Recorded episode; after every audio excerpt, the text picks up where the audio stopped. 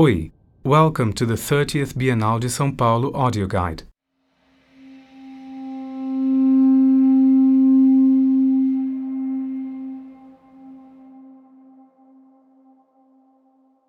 Frédéric Bruly Bouabré is one of the greatest African artists in history, one of the most significant conceptual drawers of the late 20th century.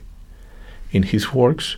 Bruly Bouabré, in addition to having invented a new language, the new African alphabet Bété, which is on display here for the first time in the Americas, has every day, at every hour, through his graphic typologies in which words and drawings collide, recorded a total cosmology of existence, accidents, or places, of the most minimal of actions and the most monumental of events. Opposite Bruly Bouabré, we show, also for the first time in the Americas and for the first time anywhere in the world so exhaustively, the work produced under the direction of philosopher, professor, and poet Fernand Deligny, whose work with autistic children brought fundamental contributions to discussions on language and image in the late 20th century. These are line maps that trace the spatial wanderings of autistic children.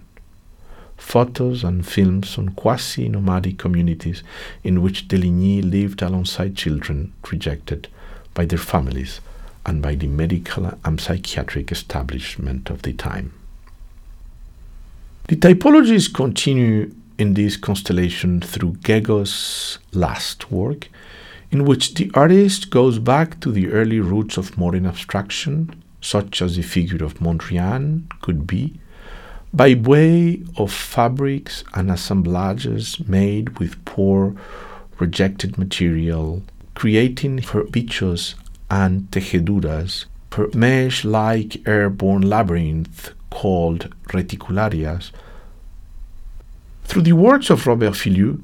in the recurring use of found materials, boxes, bricks, in the invention of new languages of drawing that speak both of the possibility of concept art and of common existence.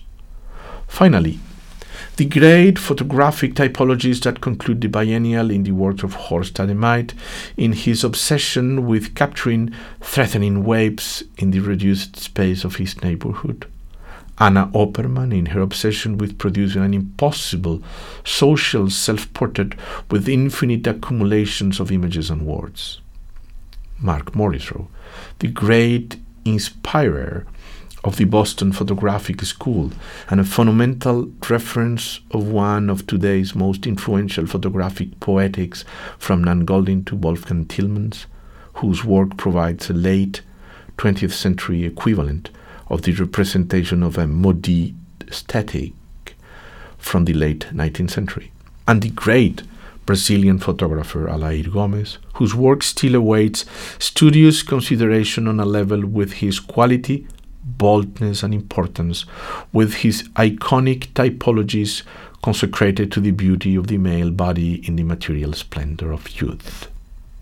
And finally, the immense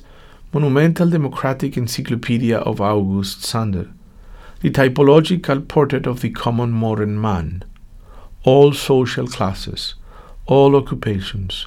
all types, contrasted with the equally monumental portrait of our urban and post industrial society made by Hans Eijkelboom.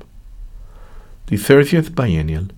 the imminence of poetics may be concluded with this collective vision of modern society in its exteriority,